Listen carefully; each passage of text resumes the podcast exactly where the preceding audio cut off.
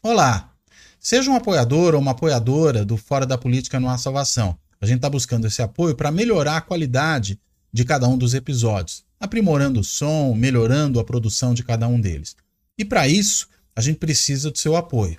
Há duas formas de você dar esse apoio. Uma é se tornando um membro do Fora da Política Não Há Salvação no Clube dos Canais do YouTube. Basta ir lá na página inicial do Fora da Política Não Há Salvação no YouTube e se tornar membro. Tem ali o botãozinho que permite que você faça isso. É diferente do botão de inscrição no canal, que serve para você sempre ser avisado ou avisada de cada um dos novos episódios.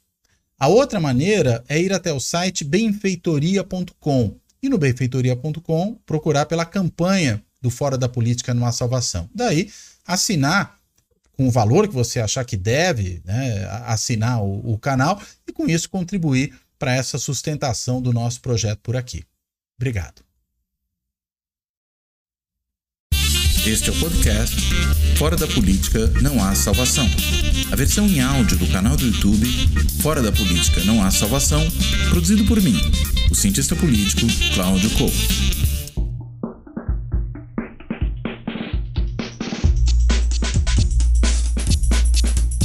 Olá! Este Fora da Política Não Há Salvação vai tratar da questão das mudanças que ocorreram durante a assim chamada janela partidária, ou janela de mudanças partidárias, que é aquele período ali que ocorre é, cerca de seis meses antes das eleições, quando é possível que deputados federais, deputados estaduais, no caso aí da eleição que a gente vai ter esse ano, mudem de partido sem ter o risco de perder os seus mandatos. E aí, claro, há um grande reposicionamento de políticos para tudo quanto é lado, gente aí procurando ficar mais bem posicionado, visando as eleições desse ano. Né? E as mudanças foram grandes. Né? A gente tem alguma coisa ali em torno de um quarto dos deputados federais que, por exemplo, mudaram de partido nesse momento. Sem falar, claro, em outras filiações a partidos que ocorreram também nesse momento e que mostram mais ou menos como é que vão estar posicionados os políticos só um registro interessante é que antes é, dessa janela partidária ser institucionalizada, e antes, inclusive, daquela decisão do TSE, depois confirmada pelo Supremo Tribunal Federal, de que o mandato pertencia ao partido e não ao candidato, aproximadamente uns 30%, um terço, vamos arredondar aqui, dos deputados mudavam de partido durante a legislatura. Geralmente no primeiro ano, para aderir ao governo que entrava, e no terceiro ano, antecipando a eleição do ano seguinte, porque naquela época a regra de é, filiação partidária para eleição não era de seis meses, como é hoje, mas era de um ano. Aí veio a decisão do TSE, a decisão do Supremo, né, que tornou o mandato dos candidatos eleitos pelo sistema proporcional mandatos do partido e não mandatos do próprio candidato e, portanto, do próprio parlamentar. E aí, depois veio esse ajuste da legislação que primeiro, diminuiu esse prazo né, de um ano para seis meses e permitiu que houvesse essas mudanças durante essa chamada janela partidária.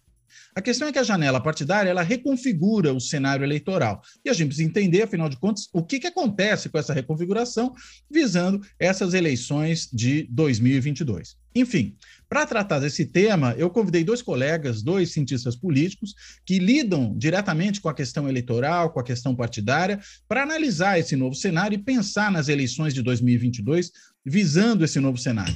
Um é o professor Julian Borba, que é professor de ciência política no Departamento de Sociologia e Ciência Política da Federal de Santa Catarina, da Universidade Federal de Santa Catarina, da UFSC, e também é pesquisador, bolsista de produtividade do CNPq.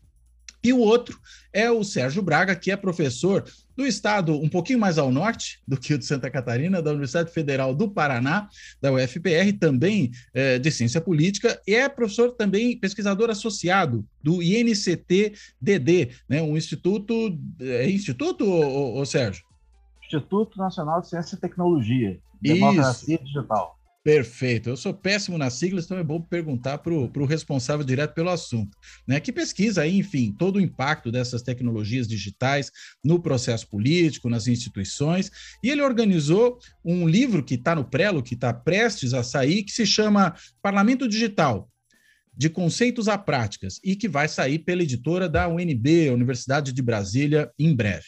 Enfim, Feita aí essa apresentação dos nossos convidados, eu, claro, como sempre faço aqui, agradeço primeiro a eles toparem essa conversa, dou as boas-vindas e começo com uma pergunta, que é a seguinte: bem, Como é que vocês enxergam, depois dessas mudanças da janela partidária, o cenário eleitoral que se construiu? O que, que a gente pode esperar desse próximo período? Julian, se puder começar, por favor. Então, gente, bom dia, Cláudio, bom dia, Sérgio, obrigado pelo convite. Então, eu acho que a, a, a janela partidária trouxe, vamos dizer, primeiro a, a novidade, o Cláudio já comentou, né, em termos de, de, de, de tamanho das mudanças, né, de, de impacto.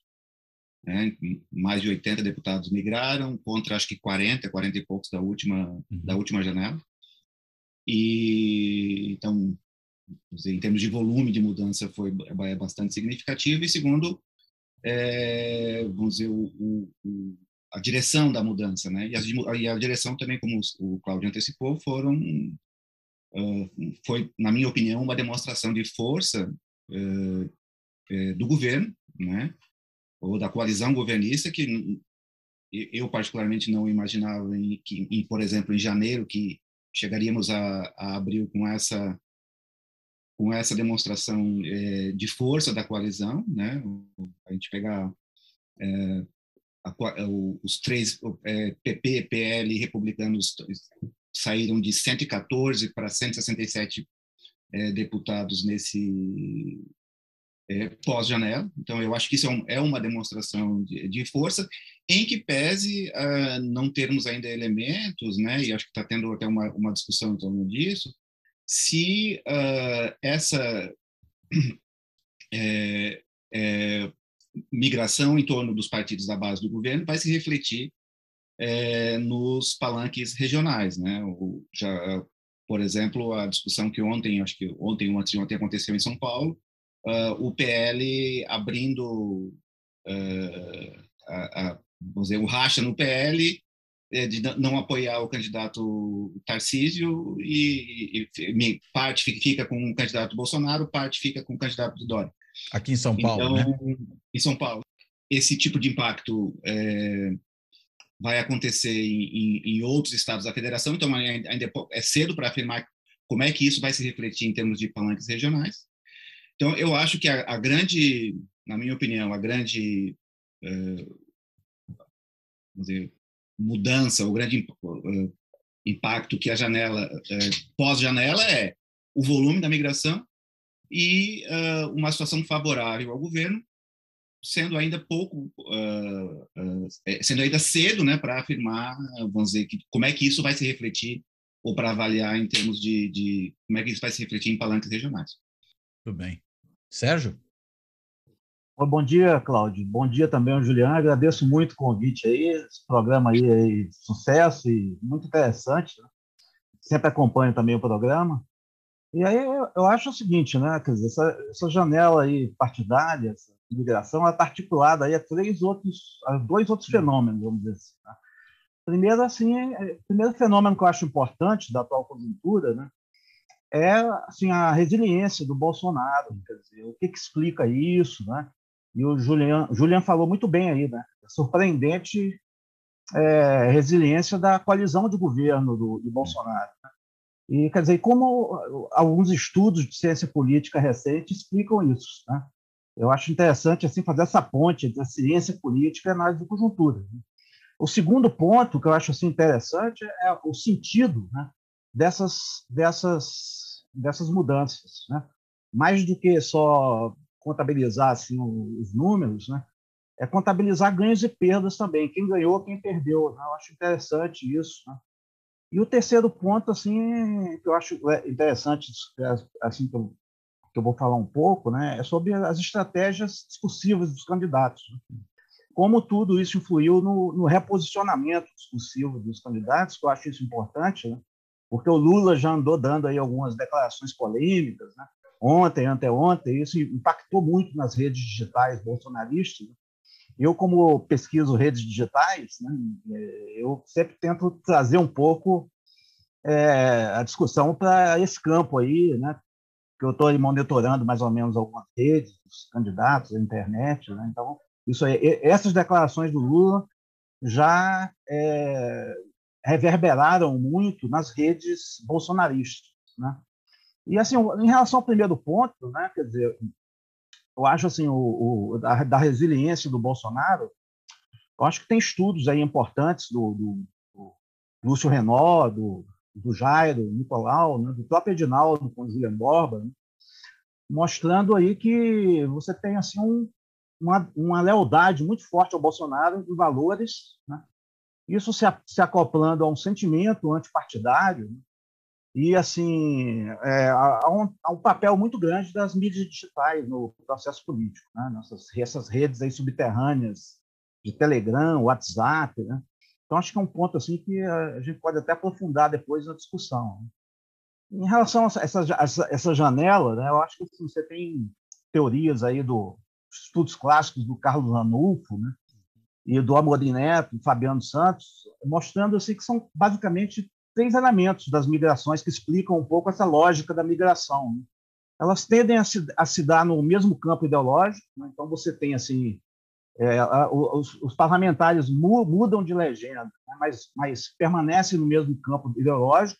Não foi exatamente o que ocorreu dessa vez. Você teve muitos parlamentares do, do PSB e do PDT que, que, que migraram para o PL, para os republicanos. Então, o mais o importante aí é para onde foram esses deputados. Né? Uhum e, com, e o que motivou eles a, a, a seguir esse caminho. Né? A segunda explicação das migrações é a busca por recursos, fundo partidário e reposicionamento é, nas, na, é, na, no processo eleitoral, os parlamentares vão, vão se reposicionar. E o terceiro ponto é a chamada conexão com o executivo. Né? Você tem aqueles estudos clássicos lá do Morineto, com o Fabiano, né? Explicando que a conexão com o executivo também explica muito das motivações para a migração partidária. Eu acho que isso ocorreu em grande parte aí nessa, nessa, nessa migração. Se a gente vê da onde vieram e para onde foram né, os deputados, a gente vê que muitos migraram para o PL para se aliar com o Bolsonaro nas sucessões estaduais. Né? Por exemplo, o Onyx, Onyx Lorenzoni né? tinha ido para a União, agora está no PL por causa da sucessão gaúcha. Do Rio Grande do né? Sul do Rio Grande do Sul, exatamente. E esse movimento errático do Moro aí de última hora influenciou muito, eu acho, esse padrão também de sucessão. Parece que o pessoal fugiu do União Brasil, né? Quando, do, do, é, quando souberam que o, Moro, que o Moro ia para lá, todo mundo fugiu e foi para o PL. Então, eu, eu espalho a rodinha, né? É, exatamente. Já está aquele famoso dispersa motina, dispersa Exato. comício. Né? Você coloca até aquele clássico agitador, que é o contrário. E aí eu acho que as redes digitais também, eu acho que isso levou, né, essa força do Bolsonaro aí, né, levou o Lula a dar algumas essa demonstração de força do Bolsonaro, que eu acho que foi uma demonstração de mais do que força, né, de resiliência, né, porque uhum. ele tem uma rejeição grande aí, levou o Lula a, a, dar algumas declarações meio estranhas aí, que eu acho importante discutir aí nesse nesse pacote, né? Então eu acho que quem ganhou nessa nessa migração, né? Eu acho que foi o PL, sem dúvida, que é o partido do uhum. Bolsonaro. O Bolsonaro continua é, revelando, além de uma resiliência, apesar do, dos dados das pesquisas, aí, alguns dados que a gente pode discutir, né? não só uma resiliência, mas uma capacidade de atração muito grande de atores políticos. Isso é surpreendente, realmente. Né? E quem perdeu foi aí o PSB e o PDT. Então, é, os resultados disso são ruins são ruins para o Ciro Gomes, especialmente. O PDT perdeu 10, 10 deputados, né? alguns foram para o PV, outros para a rede, outros até para o PL, e o PSB também. Isso também foi ruim para uma futura coalizão de governo aí do, do Lula, para uma futura construção é, de coalizão, governo, montagem de coalizão de Lula, né?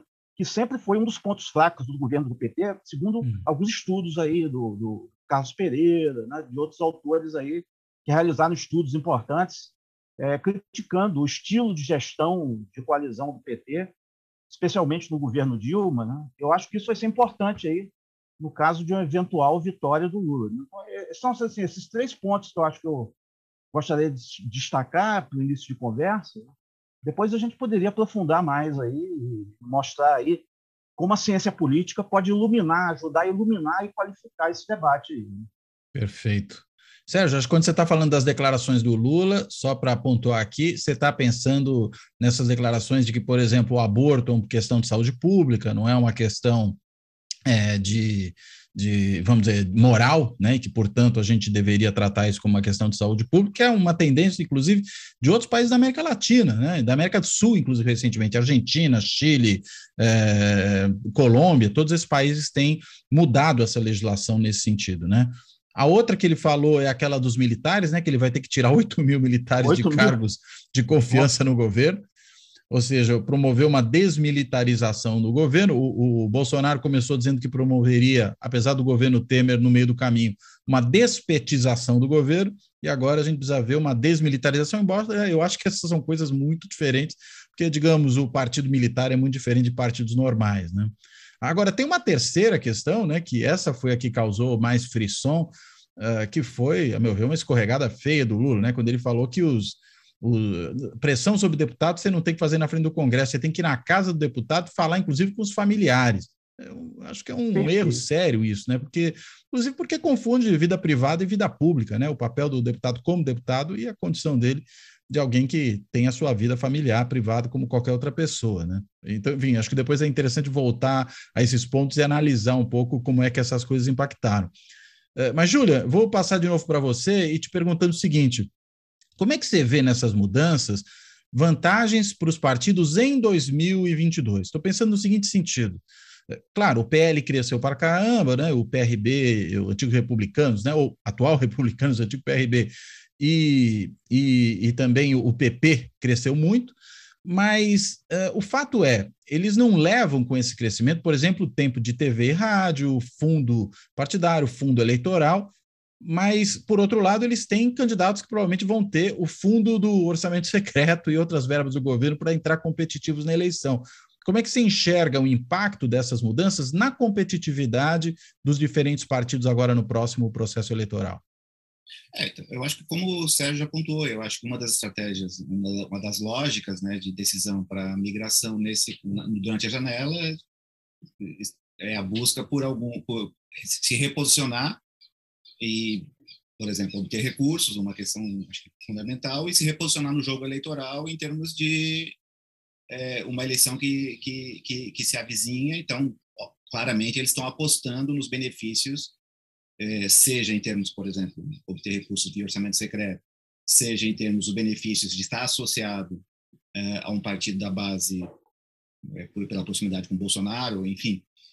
É, então, eu acho que as estratégias passaram por aí, né? Como é que isso vai se refletir é, em termos eleitorais? Aí é a grande é a grande é a grande questão, né? É, como, como esses partidos vão ter benefícios uh, ou não, vamos dizer, nessa eleição que se avizinha. Esse impacto, por exemplo, da migração e sobre o, o, os, os, os, possíveis palanques eleitorais de, de Bolsonaro agora em, em 2022. Nos estados. E né? aqui, você, é, nos estados. É, se a gente pegar, por exemplo, aqui os três estados do Sul, uh, dizer, o, o, fato é que Bolsonaro dizer, saiu, se saiu muito bem nessa, dizer, nesse redesenho. É, ele sai com candidatos competitivos e com palanques claramente bolsonaristas nos três estados. Né? Por exemplo, Santa Catarina na disputa entre ter um ou mais candidatos que que vão ser é, que vão fazer o palanque dele, né? Rio Grande do Sul, o, o Sérgio apontou Onyx, Paraná, Ratinho Júnior. Então, eu acho que a, a o, o, o, posicionamento dos partidos, vamos dizer, em torno de, dessa, da, da, na janela e as estratégias foram colocadas, obviamente estavam colocadas, estavam, na verdade, foram definidas em torno de recursos e benefícios que eles vão obter com esse reposicionamento. Né? E, e, novamente, eu acho que, é, mesmo sendo cedo para afirmar, pegando um pouco o cenário aqui regional, uh, sai bastante fortalecido nesse. Tem, tem, pegando três estados, com três palanques claramente definidos em torno de, em torno, do, em torno de Bolsonaro. E é interessante que hoje, né, dia que a gente está gravando, a gente está gravando na manhã do dia 7 de abril, uh, saiu uma pesquisa nova da Quest que desagrega né, os dados por região e é muito interessante, né? Que ela mostra que a melhora do Bolsonaro na região sul é muito expressiva. né, do ponto de vista de avaliação, do ponto de vista de intenção de voto, se além de tudo ele tem esses palanques fortes nos estados, é um grande trunfo para ele, né? Porque a gente está falando ainda no período, digamos, pré-palanques, né? antes que os palanques se concretizem como instrumentos de campanha, né? E ele já está melhorando, imagina depois. É, estamos fora do tempo da política, como dizem os antropólogos, né? Exato. Ou pelo menos fora do tempo da eleição, né? Ou da eleição oficial, porque a eleição oficiosa, essa aí já está rolando há muito tempo, né? Sérgio, por favor. é exatamente isso. Você praticamente leu, leu meu, meu pensamento aqui é. quando você falou das, das três declarações meio, bem estranhas do Lula. Né? E, Sim. E, e realmente o, o, Bolsonaro, quer dizer, sequer o Moro conseguiu furar esse bloqueio do Bolsonaro aqui no Paraná. Né? Hum. O Moro chegou ali a 12% nas pesquisas, 10%, mas ele não conseguiu, mesmo no Paraná, se viabilizar como uma terceira via. Então você vê que realmente a força do, do Bolsonaro é muito, é muito grande ainda, para o tanto de desgaste que ele sofreu na pandemia. Né? Então, quando no início do, do no início do, do mandato dele, né, muito diri, muitos diziam que o Bolsonaro é esse cometa. Né? Tem artigo até calculando o tempo, que 29 em 29 anos na política brasileira aparece um cometa salvacionista, né? é, Collor, anticorrupção, é Collor, Jânio Quadros e, e, o Bolsonaro. Então, se você for ver os anos, é exatamente 29 anos de diferença um para o outro. Então, é o cometa populista anticorrupção. E, e muita gente dizia que no início da legislatura que o Bolsonaro seria o novo Jânio, o novo Collor, ou mesmo Dilma, né? Que não teria resiliência e não conseguiria, sofreria quase que inevitavelmente um processo de impeachment, não montaria uma coalizão de governo. E ele, ele, ele não se comportou assim, né? ele fez uma aliança poderosa com os militares né? para fazer uma para equipar a administração pública, ele não tinha quadro partidário, então ele é o típico populista autoritário de direita. Fez uma coalizão com os evangélicos para manter a base social e usou as redes digitais para essa comunicação direta. Ficou, inclusive, sem filiação partidária na maior parte do mandato. E agora está voltando ao seu habitat natural, que é o centrão. Né? Porque o Bolsonaro foi, ele só se apresentou como outsider liberal né? para se eleger candidato, para se colocar como uma, um candidato de emergência ao Haddad, a candidatura do PT. Né? Mas ele sempre foi um deputado do, Centrão, inclusive é, um, um típico deputado de nicho, né? Inclusive, pouco antes da eleição, havia até dúvida se ele ia se candidatar mesmo à presidência, mas ele terminou se viabilizando e, e agora ele voltou ao seu, seu, seu habitat natural, fazendo muito bem o jogo parlamentar, enquadrou os militares recalcitrantes, né, como se dizia.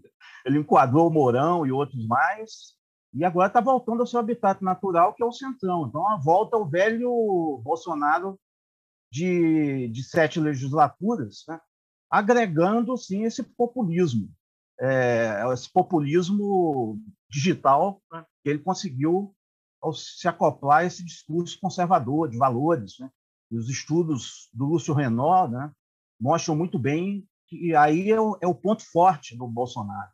Então, esses são os três pontos fortes do Bolsonaro. Então, isso permite ele ter uma base é, uma base regional forte, aonde esse voto conservador é mais intenso.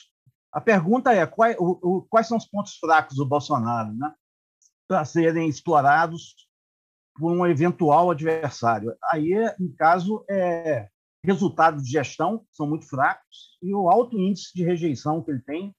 A gente não deve esquecer nunca, né, que a eleição brasileira é em dois turnos. Né?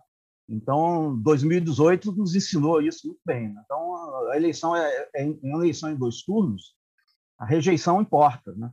E, e a gente vê que os, essas pesquisas recentes mostram que, embora tenha tido uma queda no índice de rejeição, de, gerando uma certa congruência, né? porque o índice é, é, de, de, estimulado sobe, então a rejeição aumentou, porque as pesquisas anteriores estavam meio esquizofrênicas, né? porque o índice de rejeição subia e o, e o, o, o índice de, da, da, estimulada do Bolsonaro se mantinha ou subia levemente. E agora não, houve uma queda, então isso fortalece ainda mais o Bolsonaro, essa queda no índice de rejeição. Isso explica também esse padrão de migração partidária, né? conexão com o executivo, muito candidato aí, principalmente nas, nas, no, nas regiões onde o bolsonarismo é mais forte, né? o sul, ali o centro-oeste, né? pelo lado de Rondônia, ali é quase a rota da soja, né? onde o Bolsonaro é mais forte, você teve mais migração para partidos é, como o PL ou republicanos, que são leais ao bolsonarismo. Né? Então, o Bolsonaro não é o Dilma, mas ele tem uma rejeição muito grande. Ele conseguiu atravessar todo o mandato, apesar das pressões, né? Das adversidades, voltou ao seu estado natural, que é o centrão, e o ponto fraco dele é a rejeição, e o ponto forte é essa, essa, essa pauta fortemente arraigada em certos valores morais conservadores e antipartidários da sociedade brasileira. Né? Então, o, o Lula deve ter, os, os, adversários que querem combater o bolsonarismo, né? tem que ter muito cuidado ao lidar com essa pauta conservadora de valores morais, né? Para não cometer deslizes que possam eventualmente aí, levar a eleição para o segundo turno, uma eleição muito polarizada, que pode levar até o, o Bolsonaro, como ele é um líder autoritário, ele pode até se, é, se utilizar dessa polarização para tentar desestabilizar a própria democracia brasileira. Isso não, não deve ser subestimado. Né? E também isso explica algumas declarações aí, como a do Eduardo Bolsonaro? Desses deputadinhos aí meio aí da base governista mais belicoso, né? mais belicosos, dizendo que vão dar tiro no Lula, tipo de coisa. Já é uma tentativa de desestabilizar e, e de também é, ameaçar é, é, né? e, e, e, fazer ameaças né? ao Lula e, e inibir né? um eventual pleito assim travado legitimamente na batalha de ideias. Né. Então, é, essa fraqueza também relativa ao Bolsonaro, que é a alta taxa de rejeição, pode explicar aí uma, uma eventual estratégia subterrânea, né? um jogo oculto aí que a gente tem por baixo do discurso manifesto aí dos, dos, dos, do conservadorismo populista, de tentativa de desestabilizar a, a, as instituições democráticas, né? É, com base aí com um certo apoio militar, né? e com um discurso muito radical aí, né? em alguns nichos eleitorais do bolsonarismo como policiais militares, alguns setores mais belicosos e antidemocráticos das Forças Armadas. Isso explica aí o, a apologia do filho do Bolsonaro, de alguns setores aí bolsonaristas, ao, ao, ao Ustra, a tortura. O torturador, né? Declarações aí bastante, bastante preocupantes, né? Que em outros contextos aí democráticos, em países onde a democracia é mais institucionalizada, mais avançada, né? dificilmente seriam toleráveis. Né? Dificilmente aí um parlamentar na Alemanha, na França, iria fazer apologia do nazismo, da tortura, do campo de concentração, sem correr o risco de uma punição exemplar. Sim.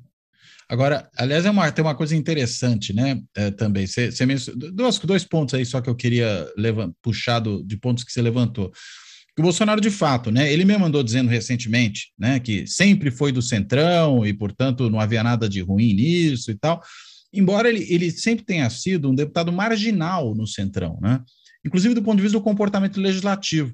Uh, enquanto seus, o, o, partido, né, ao qual ele pertencia, apoiava o governo, ele estava ali como outlier, né, como aquele cara que vota muito fora de, de, de linha com aquilo que, o, que, os seus colegas de partido estão fazendo, né? E, e, e, chamava atenção, isso no caso do PP era, era muito, muito flagrante. E a outra coisa só que me fez lembrar aqui da resiliência do Bolsonaro é a questão, enfim, um ponto que a gente discutiu aqui anteriormente com o Edinaldo Ribeiro, né, que, enfim, mostrou uh, o, como os líderes populistas mundo afora eles são lideranças que são capazes, mesmo tendo uma rejeição alta, né, e aí, digamos assim, um teto baixo do ponto de vista do seu apoio, da sua intenção de voto, eles conseguem manter aquele patamar mínimo muito forte. Né? E acho que essa questão dos valores, a identidade, eh, as crenças em comum que o Bolsonaro consegue ter com uma grande parcela da população, talvez ajudem a explicar por que, que isso acontece, né? Acho que esse é um fator importante. Julian, você quer falar? Consegue me ouvir? Claro, eu... consigo ouvir bem. Ah, tá. Vi que você mudou eu, o fone, mas o... não tem problema nenhum. porque o meu É, eu só queria pegar um gancho com a, com a fala do Sérgio com relação aos, a, a, aos pontos fracos do Bolsonaro, né? E aqui eu acho que é, claramente, acho que o Sérgio contou bem, a rejeição e, e avaliação, né? E acho que as duas coisas andam juntas. E, e, a avaliação, como acho que a, tanto a pesquisa Quest quanto a, a IPESP mostram, tem, vamos dizer, de natureza basicamente de, é, é puxada basicamente por fatores econômicos, né? Ou seja, percepção com, é, é, é, negativa com relação à economia, uh, percepção de, de, de, diminuição do poder de compra, dificuldade de pagar contas ao final do mês, uh, perspectiva com relação à inflação. Então, a, a avaliação negativa te, está fortemente relacionada com, com, com, com esse aspecto propriamente econômico. O que leva a crer, e, e por isso muitos, acho que muitos analistas estão apostando, a dificuldade né, de mudar esse cenário em termos de, de, de, de, de Bolsonaro crescer muito nas pesquisas até a, a época da eleição, porque não, a economia não dá sinais uh, de, de recuperação. Uh, a grande questão, eu acho, que o que se coloca para a eleição, considerando esses, esses dois elementos, né, rejeição e, e avaliação negativa, é se a eleição de 2022 será uma eleição normal, como, como se costuma dizer, ou se, ou se será uma eleição que crítica. Cientistas políticos chamam é uma conjuntura crítica, né? Uhum. Onde os, os parâmetros não servem para nada ou servem muito pouco. Então, eu acho que sendo uma eleição normal e mantido esse cenário, né, de vamos dizer, inflação alta, desemprego alto, é, diminuição do poder de compra do, do, dos eleitores. É, realmente é um cenário muito difícil para ele. Hum. Né? Em que pese essa resiliência que o Sérgio pontuou bem. Agora, não temos condições ainda de, de, de saber o, o, o, o, como vai estar esse cenário daqui a três, é, dois, três meses e a possibilidade dela mesmo se transformar numa, numa eleição crítica. Eu acho que em função, especialmente, desse, desse ambiente de polarização que a gente está tá, tá, tá, tá, chegando. Né? Eu acho que é, eu vejo essas falas do, do, que o Sérgio pontuou, vocês pontuaram antes, né, as, as falas do Lula, tanto as, tanto as falas do Lula quanto as do Bolsonaro, como falas claramente, é, vamos dizer, em direção à polarização, né? Hum. Ou seja, por que falar do aborto agora? É, falar do partido militar? Eu acho que é claramente, vamos dizer, eu estou me diferenciando, né? Estou me diferenciando, né? Embora no caso do aborto, o caso do partido militar eu até não vejo tanto problema, mas no caso do aborto, para quem está tentando se aproximar dos evangélicos e dos setores mais conservadores, é um problema, Sim. né? Uhum. É. Agora, isso... Não, pode, pode falar, Juliana. Não, não, só, só para. Só pra, então, só pegando esse, essa questão dos evangélicos e do. Eu, e eu acho que a, a, a, essa pesquisa Quest, que veio com dados mais desagregados que a, que a do IPESP ontem, uh, ela mostra justamente o que, o que a gente tem em termos de, de alguma clivagem no, no eleitorado, a grande diferença em termos, por exemplo, de avaliação de governo, ela é regional uhum. uh, e por religião. E de sexo, se a gente né? Pegar em, é, e sexo. Uh, mas se a gente pegar em termos as outras variáveis, elas estão mais fortes na, na, na, na intenção de voto, alguma diferença maior, por exemplo, de é, renda e, e escolaridade, Porém, vamos dizer, as grandes diferenças se verificam na avaliação de governo hoje. Hum. É, e se dão, sobretudo, em é, sexo, é, região e, e religião. Uhum. Aquilo que o, o até o, o, tem um, um, um, paper recente do, do João Guedes, que saiu na opinião pública, mostrando justamente essa ideia de uma ordenação social das preferências no Brasil, justamente em torno dessa, dessa, dessas dimensões de religião e, e, e região e religião. Agora, você falou da questão da eleição normal, né, Juliana? É, com Bolsonaro de protagonista, dá para ter uma eleição normal? É, eu, eu, acho que é, é, a tentativa dele é que ela não seja normal, né? Sim. Eu acho que aí, a, mas eu acho que a, a, falar em termos de, de, de, normalidade do, do cenário, né? Ou seja, em termos de que parâmetros, especialmente com relação aos parâmetros que o eleitor uh, utiliza para tomar a sua decisão, ou seja, dizer, sendo uma eleição normal, aqueles parâmetros, do, por exemplo, do voto econômico tendem a Sim. funcionar bem. Identificação partidária, voto econômico. Tal, tal. Avaliação das Agora, políticas públicas, de modo geral, né? é, né? A minha Agora, dúvida é se o eleitor bolsonarista, vamos dizer, que está com ele desde sempre, se ele avalia com base nessas chaves, sabe? Agora. É, Agora, é, Cláudio, só um parênteses. A impressão que dá pela resiliência é que não, por isso que eu estou pontuando, né, da anormalidade tá. bolsonarista, né? Mas, enfim, a gente volta a esse ponto daqui a pouco. O Sérgio, por favor. É, só, é só ir metendo minha colher aí, que é, você claro. colocou uma questão interessante, né? Quer dizer, o Bolsonaro ele usa mais ou menos aquela estratégia de Steve Bannon, dos conservadores americanos, né? que é trazer o, o debate para o campo que ele é favorável, que é os valores morais, né? o medo é, em relação às mudanças culturais que estão se dando. Você tem um livro muito interessante da Pipa Norris, né? Atraso Cultural, etc., sobre, sobre isso aí, retrocesso cultural. Né? Então, é, analisando o fenômeno do Trump, do trumpismo nos Estados Unidos. Então, o Bolsonaro está tá usando, como, como político experiente que é, né, ele e seus filhos, né, e muito bem assessorados, né, é, estão trazendo o, o, o jogo para o terreno que lhe é favorável. Né? E o, o problema, é, quer dizer, eu acho que o desafio do Lula né, é, é evitar essa, essas armadilhas. Né? E a gente fala muito assim nos pontos fracos do Bolsonaro que são mais visíveis. Né?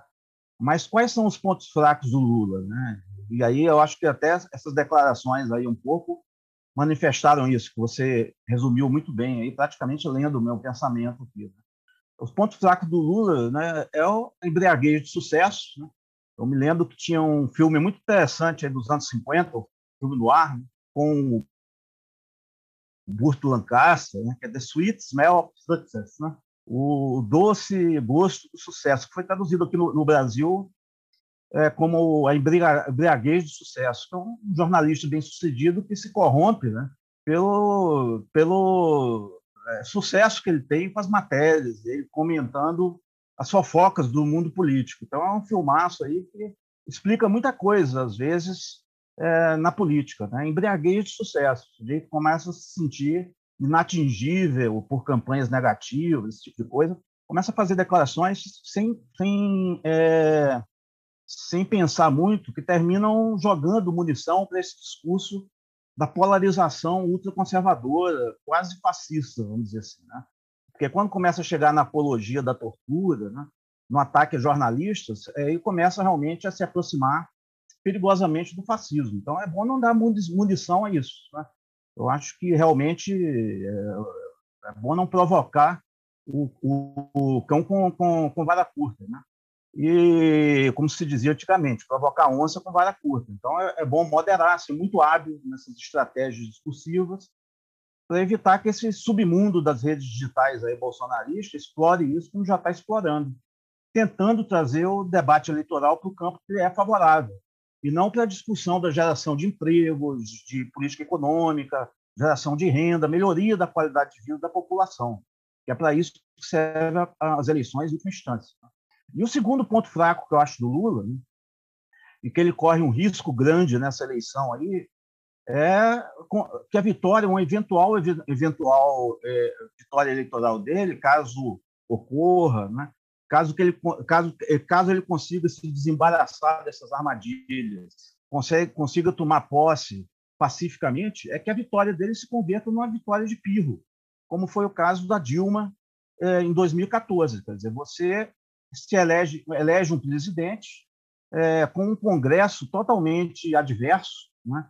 E que vai é, obriga praticamente, inviabiliza praticamente a execução de uma agenda progressista, é, o, um desenvolvimentismo social, né? que é a marca registrada do governo Lula, né? dos governos, principalmente do Lula. Cresce, estímulo ao crescimento econômico interno com é, políticas é, distributivas incrementais. Essa é a marca registrada do Lula. se ele tiver um Congresso muito adverso, pode ser que essa, essa agenda seja viabilizada. Então, é preciso que a campanha eleitoral tenha uma sintonia fina, né? é muito grande aí nas suas estratégias discursivas, né? para evitar que isso aconteça, como foi o caso da Dilma em 2014. Né? Então, eu acho isso aí um ponto fraco, realmente, dada a desagregação aí do, do Congresso, do sistema partidário brasileiro está completamente caótico, né? apesar de ter se reduzido um pouco a fragmentação partidária. É, a percepção do eleitor sobre os partidos políticos é basicamente relevante, e o PT vai nesse pacote também. Né? Os estudos mostram, os surveys mostram que a lealdade ao PT, embora comparada aos outros partidos seja grande ainda, mas decresceu, e, e o PT tem é, diminuído constantemente nas últimas três eleições, principalmente, a sua base municipal. O PT tem pouquíssimas prefeituras no interior. Né? Então, é um partido que perdeu muito de, é, de capilaridade. Né? Então, o Lula deve pensar nessa eleição não só em ganhar no primeiro turno ou ganhar no segundo turno. Né? Ganhar a eleição, eleger esse presidente, mas também no pós-eleição. Ele tem que construir uma base política sólida e uma base partidária sólida, né? gerenciar bem a sua coalizão de governo para evitar uma vitória de pirro. Por isso que eu acho que essas declarações dele contra os militares são um pouco preocupantes, né? porque ele tem que, ele vai ter que lidar com os, com os parlamentares, principalmente com o setor, o setor mais legalista das forças armadas e tentar neutralizar as oposições radicais e vai ter que negociar, né, com, com o Congresso, mesmo que venha a ter um Congresso mais conservador, não seja o Congresso dos sonhos do PT e das forças progressistas. Tá? Então, acho que com a candidatura do Alckmin, ele já está sinalizando que a estratégia de gerenciamento da coalizão dele vai ser bem diferente da que foi aí dos últimos governos do PT. Tá? Mas eu acho que vai ser uma eleição muito complexa. Eu não sei se vai ser uma eleição crítica, né? porque depende muito das estratégias que vão ser é, adotadas pelos candidatos. O Bolsonaro está querendo repetir a fórmula do Steve Bannon, da fórmula de 2018. Mas o Lula não é o Haddad, né? Então ele vai ter que combinar com os russos antes. Mas também o PT não deve cair na armadilha. Né? E não, não, se esquecer de jamais que não basta só ganhar a eleição, mas tem que pensar no, no, no pós-eleição também, que é a montagem de coalizões de governo, negociar é, em termos legítimos com o parlamento. Né? O PT tem uma tendência muito bolivariana, às vezes, tem uma facção do PT, né? do socialismo, dito socialismo do século XXI, que quer fortalecer as instituições participativas para contornar o parlamento, né? ou se não é, negociar ali no varejo com parlamentares ao estilo Roberto Jefferson, etc. Não. eu acho que o PT tem que, nesse próximo governo, tratar o parlamento como adulto, né? fazer uma negociação programática com os líderes partidários para restaurar aí o modelo de desenvolvimento que foi implantado com sucesso né, é, no governo Lula e aperfeiçoar esse, esse modelo é, voltado para uma agenda mais progressista, né, para um Estado mais eficiente.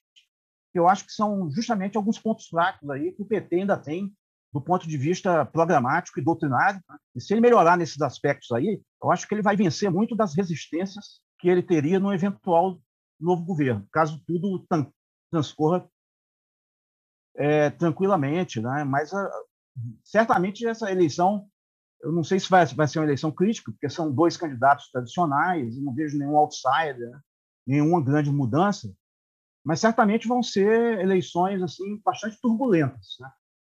todos os meios válidos serão usados aí para para os candidatos lograrem uma, uma, vantagem competitiva, né? Principalmente nesse campo bolsonarista aí. Né? Talvez até os não válidos, né? Exatamente. Possível. Eu, eu acho que, que... O... Desculpa. Oi, Juliano, por favor. Não, pode falar. Não, não, eu, eu acho que, o, é, é voltando a essa questão de eleições críticas ou não críticas, eu acho que o Bolsonaro vamos dizer, vai é, boa parte do esforço dele durante a campanha vai ser para transformar a eleição numa eleição crítica, né? Hum. ou seja, de ressuscitar de maneira o antipetismo, é, é, vamos dizer, retomar essa questão, o medo do comunismo e todas essas questões que, que, que estiveram presentes no, no, na eleição de 2018. Se ele vai ser bem sucedido ou não, eu acho, que, é eu acho me parece difícil nesse momento, já que o que está em jogo é a avaliação dele, né? Uhum. Ele governou durante quatro anos e então e mesmo que para os bolsonaristas mais radicais, eu acho que como o Sérgio, o, o Cláudio mesmo colocou, vamos dizer, é uma eleição sempre será uma eleição crítica, porque eles não uhum. vão uh, Agora, para a parcela majoritária do eleitorado, que a, a, gente tem que saber ver, verificar ainda a tendência que eu acho que, ela, que seja uma eleição normal, né? Uhum. Onde esses parâmetros de o desempenho do governo, especialmente na economia, vão, vão, vão contar muito. Agora, com relação a essa questão, a sua última questão do, do Sérgio, com relação às fraquezas do Lula e, o, e com relação a, a essa questão de, de, de, coalizão, eu acho que é, a, a, a, lógica de gestão da coalizão, na minha avaliação, né, do, do, do Lula para Dilma, acho que teve uma, uma, mudança brutal. Acho que o segundo Lula e, e o, o, segundo Lula é bastante diferente do primeiro Lula e bastante diferente de Dilma, né?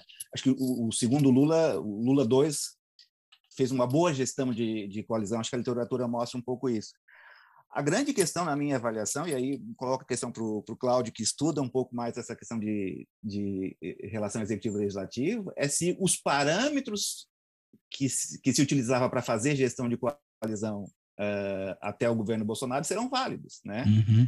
Ou seja, porque parece que o, a, a relação, a, a, forma que tradicionalmente eh, executivo e legislativo se relacionavam no Brasil foram completamente alteradas com as mudanças que houveram no Congresso nos últimos pelo menos nos últimos dois anos, né? com orçamento secreto, a diminuição do, do papel das lideranças, orçamento é, impositivo, orçamento impositivo.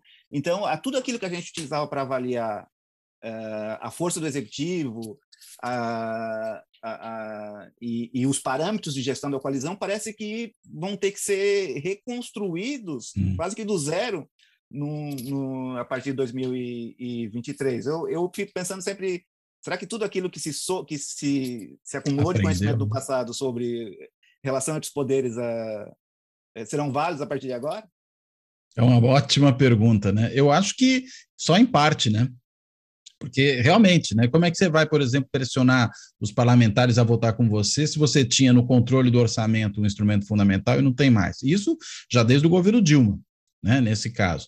Né, e, a, e a coisa foi se agravando, né, porque depois foi para emenda de bancada, que também se torna impositiva, e o que me parece o, o caso mais complicado, né, esse do, do orçamento secreto, porque aí você tem o controle do orçamento secreto nas mãos, basicamente, de duas figuras dentro da Câmara, ou dentro do Congresso, vamos dizer assim, o presidente da Câmara e o relator do orçamento. Né? São esses dois que, em boa medida, definem despesa para coisas muito significativas. A gente viu que o orçamento secreto tem uma quantidade de verba de emenda que é maior do que a verba de investimento do governo federal. É uma loucura. Como é que você pode chegar a um patamar desses, né, de descontrole do executivo sobre o seu próprio orçamento? Acho que não é à toa que o próprio Lula andou falando recentemente que era preciso acabar com essa coisa de orçamento secreto. O problema, de novo, é conversar com os russos, né? Precisa combinar com o Congresso para ver se o Congresso vai querer, depois de ter esse poder, abrir mão disso. Eu acho realmente é um cenário muito mais complicado mesmo. Acho que a gente vai ter que ajustar todas as ferramentas que aprendeu, não porque elas estavam erradas, mas porque a realidade mudou, né?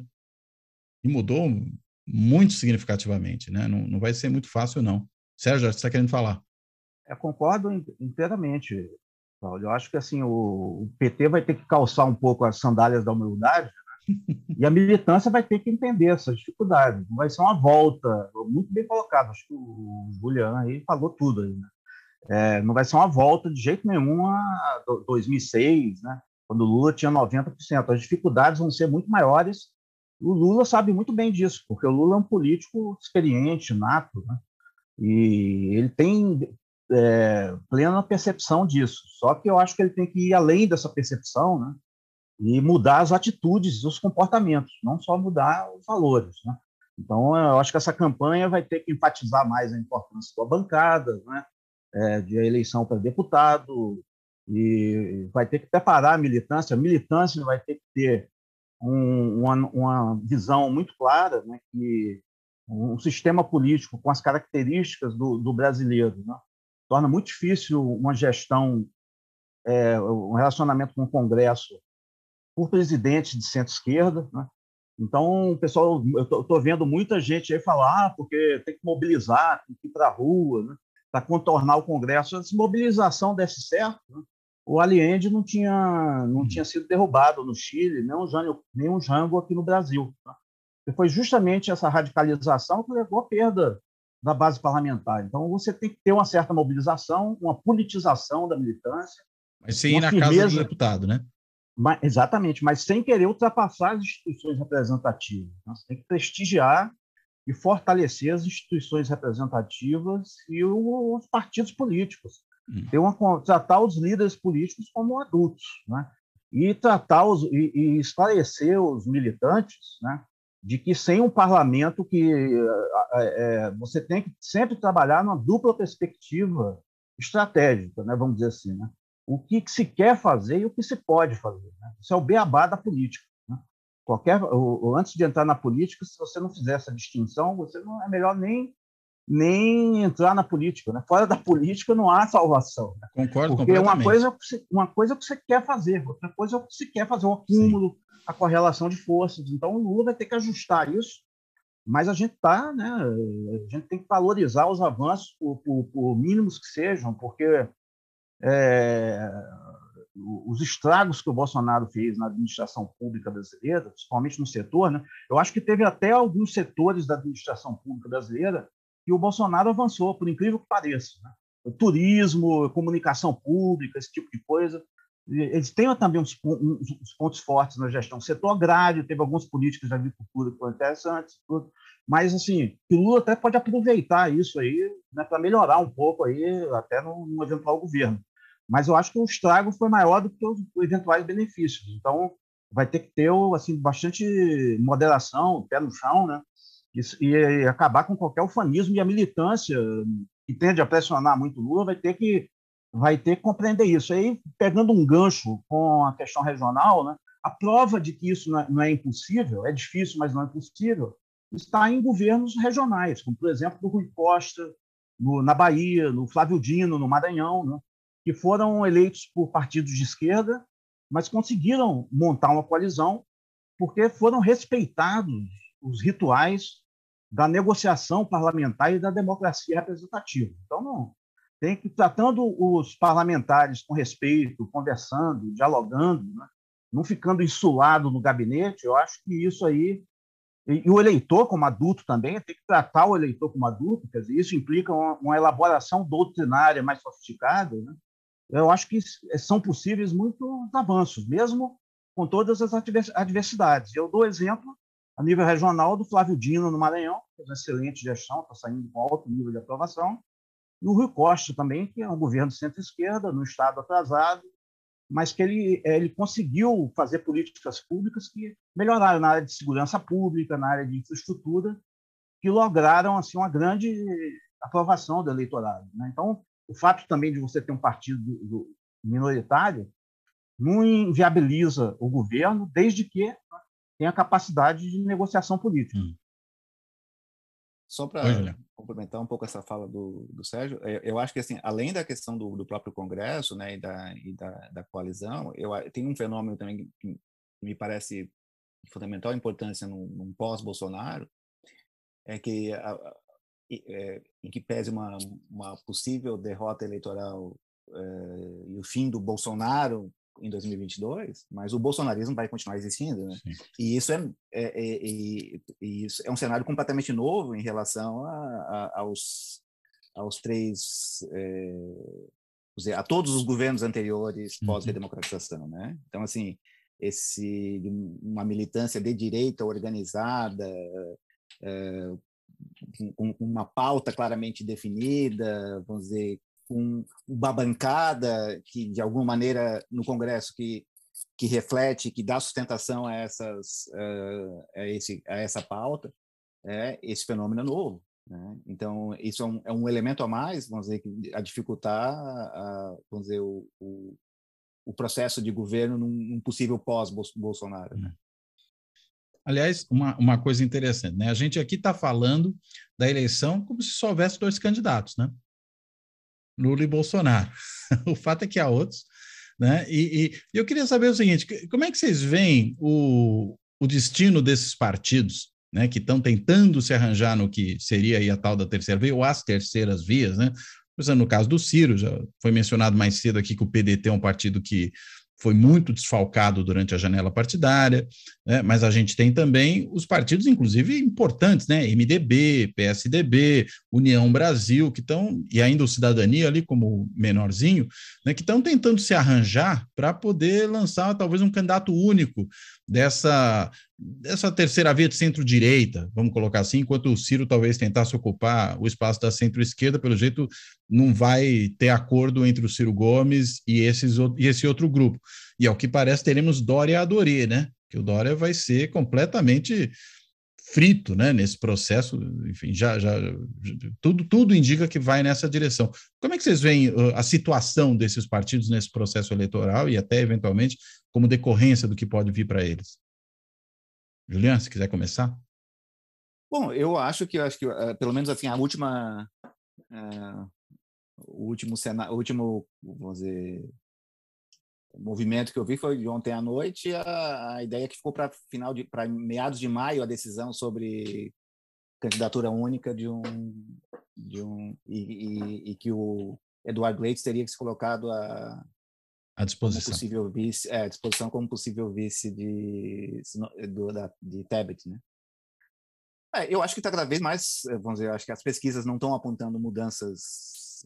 É, se, eu acho que eles estão dependendo né? A viabilidade de um candidato está dependendo do, do, de possíveis é, é, mudanças, alguma, alguma pelo menos indicação nas pesquisas, e não está havendo variação nenhuma. O que está havendo uhum. é, pelo contrário, né? É um, as coisas se, se, polarizando, como a gente já falou. Então, eu, eu acho bastante complicado a viabilização de uma terceira via nesse momento, né? Hum. Uh, então, não, não, não vejo o, o, que, o que tem de novidade é essa, essa possível uh, candidatura única, que também é, é, você mesmo colocou, acho que o Dória sendo frito e saindo alguma aí, opção com outra opção com o PSD, com Eduardo Leite e Simone Tebet ou ou, ou, outro candidato. Eu vi uma declaração da Simone Tebet falando alguma coisa de que a, primeira decisão dela seria procurar o Ciro, alguma coisa assim, mas acho muito, muito difícil nesse momento o, o Ciro também, vamos dizer, migrar para uma opção de terceira via. Mas, enfim, eu acho pouco provável nesse momento é, uma alternativa, que se construa uma alternativa de, de terceira via viável eleitoralmente. E numa pós-eleição, eu acho que isso, vamos dizer, em termos de composição de governos, esses partidos vão se, se recolocar, eu acho claramente, hum. em torno de, de vamos dizer, de, de, dependendo da, da, da, da, forma de construção da coalizão, eles vão, vão se colocar como pró ou contra o governo. Perfeito. Sérgio? Eu concordo. Eu acho que o Ciro Gomes está numa posição bastante delicada aí, né? Eu não sei nem se vale a pena para ele manter a candidatura, porque, inclusive, o PDT perdeu 10 deputados né, e, nessa migração aí, nessa janela, e alguns foram até para o PL. Né? Então, mostra Sim. o desgaste. Dizer, o que mostra que talvez o PDT, assim como o PSB, estivesse meio inchados, né? Ah, também, mas, mas, de qualquer forma, né, mostra que ele não tem capacidade de atração, de manutenção das tropas reunidas. Então, é um indício preocupante. E com o crescimento do Bolsonaro, eu acho que a tendência é que o voto útil né, migre para o Lula, esse, esse, eleitorado do, do Ciro Gomes aí, que é um, uma tecnocracia esclarecida, vamos dizer assim, né, para instaurar um projeto nacional de desenvolvimento, né, história, estilo Catarina da Rússia, coisa desse tipo. então, eu acho que esse, esse eleitorado assim, mais intelectualizado, que vota no Ciro Gomes, a tendência é que ele vá migre para o Lula. Né? Então, acho que o Ciro Gomes ele pode até, eventualmente, estudar a hipótese aí de apoiar o Lula e, e se candidatar para Senado né? no, no Ceará, para ele ficar com mandato, com mais visibilidade, um eventual ministro de um governo aí progressista, do centro-esquerda. Ele teria uma contribuição muito importante a dar, porque ele é muito qualificado. Acho que ele ficou numa situação difícil aí com esse crescimento do Bolsonaro.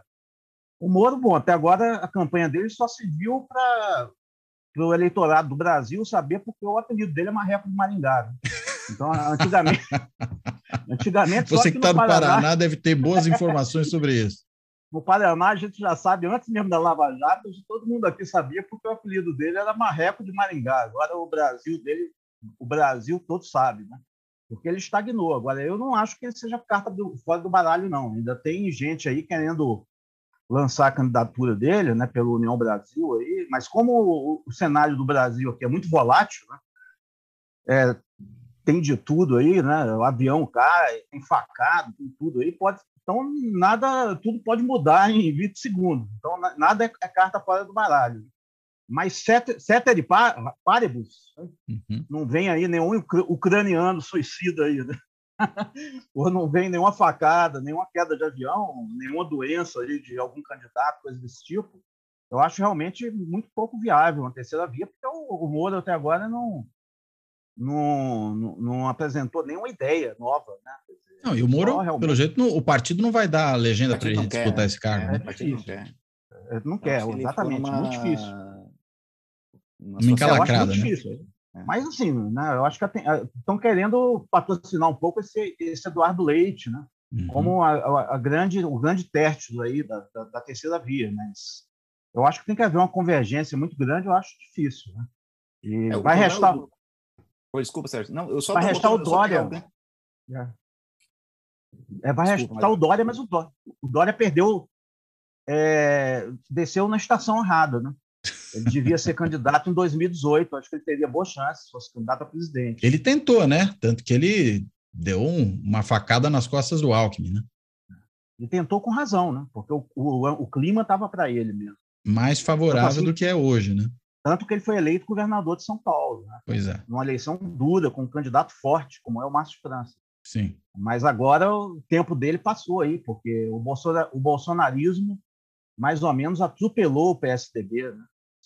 Na sua, na sua casa, que é São Paulo. Né? Sim. O PSDB foi destruído pelo bolsonarismo, não tem nenhum candidato ao governo competitivo mais. Né? É, a pesquisa então, Quest anterior, que eles mostram os estados também, né? Fizeram em alguns estados também o levantamento, uh, mostra que o Dória, no melhor cenário para ele em São Paulo, ele tinha, isso vai menos de um mês atrás, ele tinha 5%, no melhor cenário. Dizer, se o cara que governa o Estado, ele ainda estava inclusive no cargo de governador, atinge 5% da intenção de voto, no melhor cenário possível, a coisa anda muito feia, né? Não vai. No Nordeste, no Nordeste o Dória não vai ter voto. Aí não vai ter voto nem nenhum. Ele, nem se ele botar um chapéu de cangaceiro aí. Né? Isso os outros fazem também, né? Aí não vai ser diferença. E ainda vai ficar estranho, né? De suéter e chapéu de cangaceiro, né? Talvez em Dubai, os brasileiros radicados em Dubai, seja muito embora. Funcione um pouco mais, né?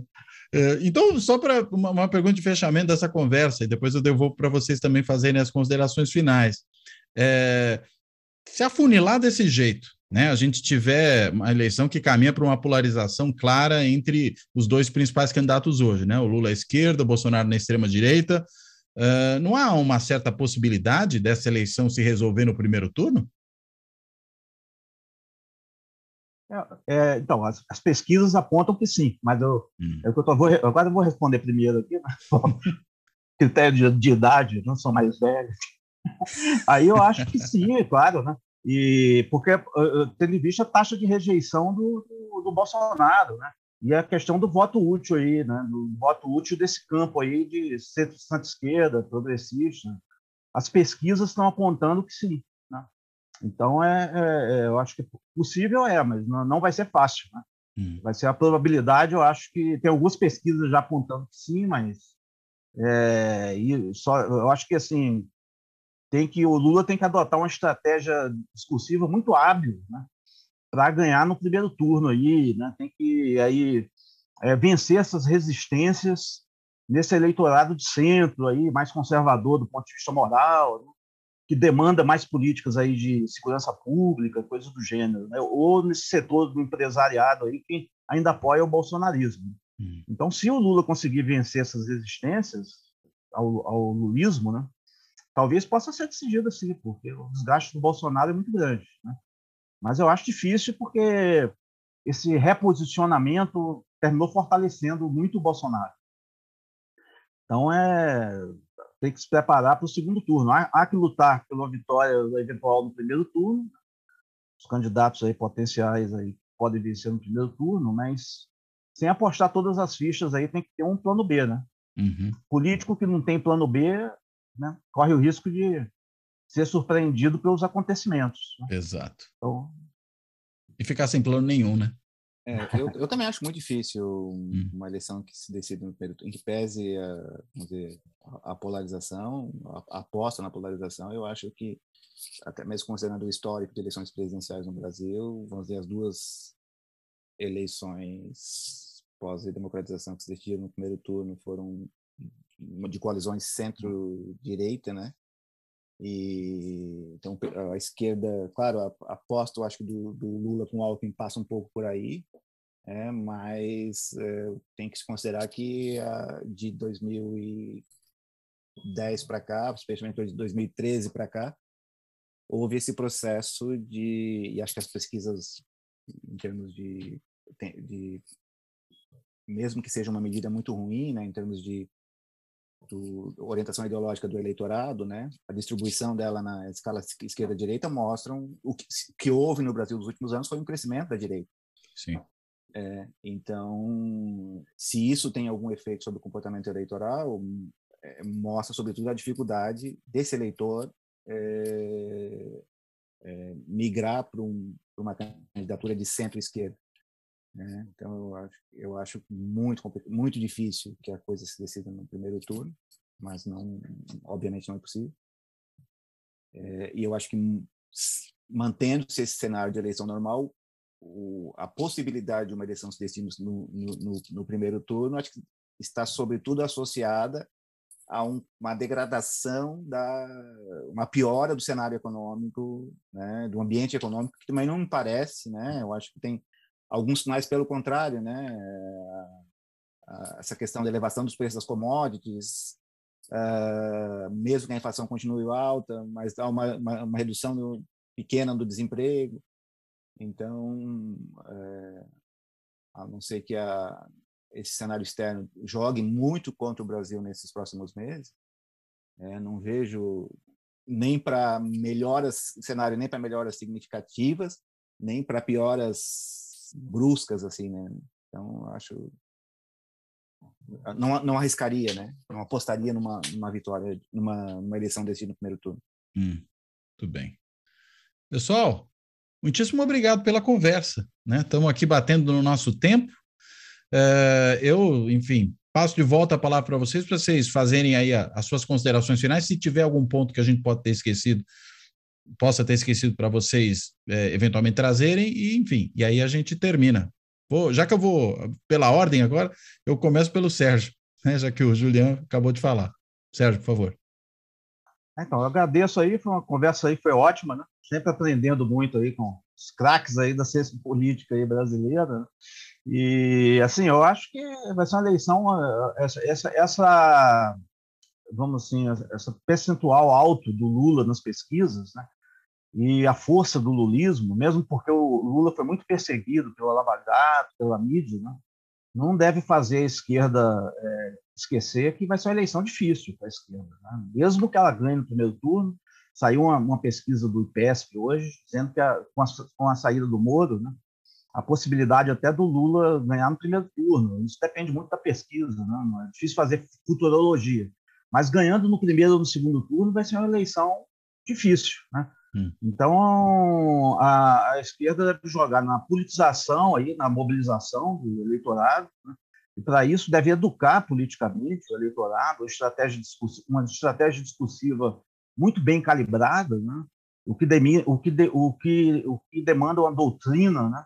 bem calibrada também, acabar com qualquer veleidade aí de bolivarianismo, coisa desse tipo aí, eu acho que tem que fortalecer a democracia e políticas inclusivas com distribuição de renda. Né?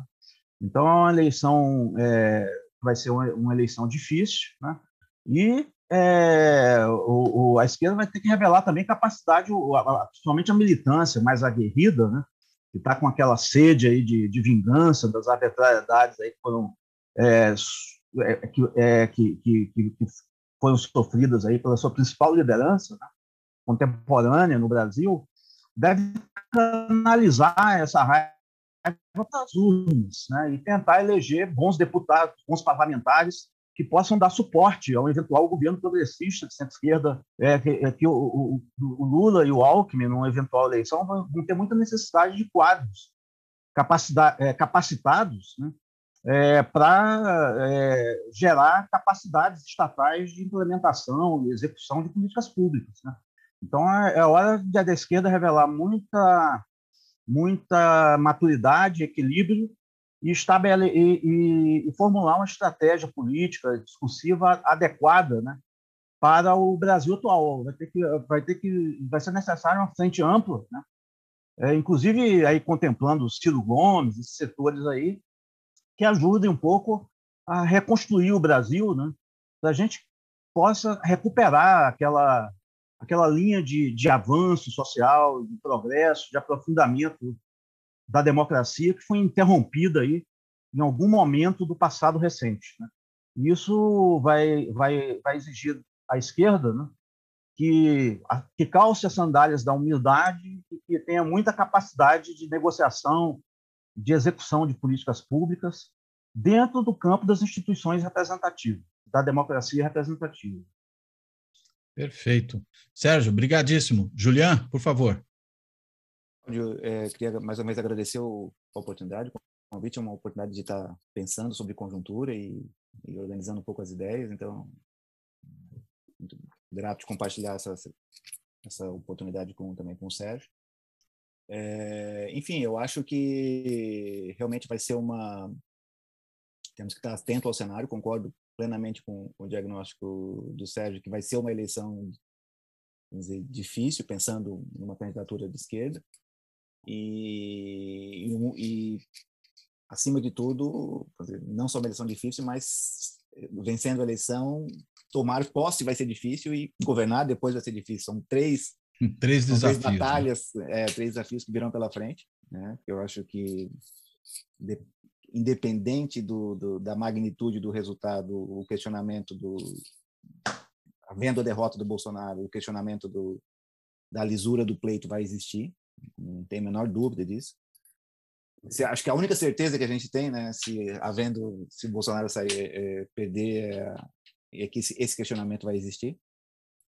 É, e eu acho que, assim, é, pegando um pouco essa questão da conjuntura, eu acho que a gente tem que estar um pouco atento agora, né?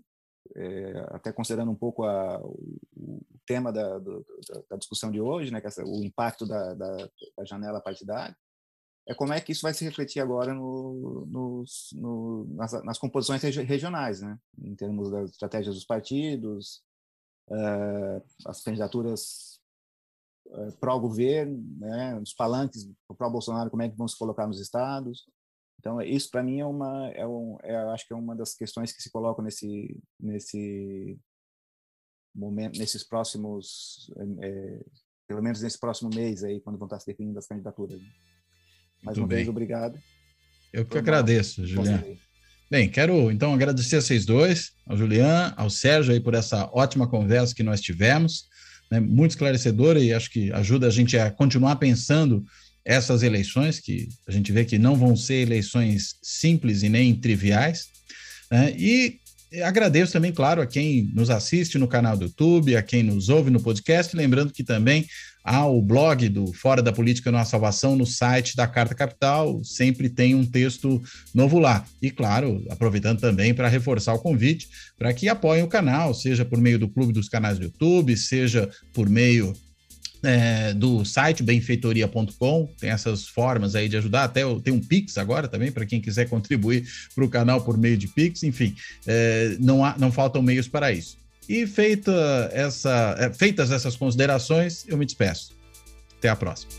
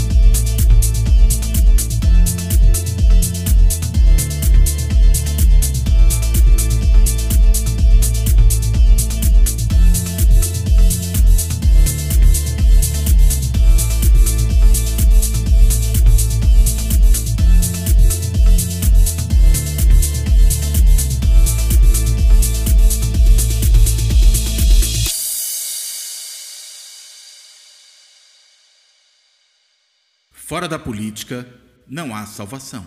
Um podcast para discutir política. Também disponível no canal do YouTube.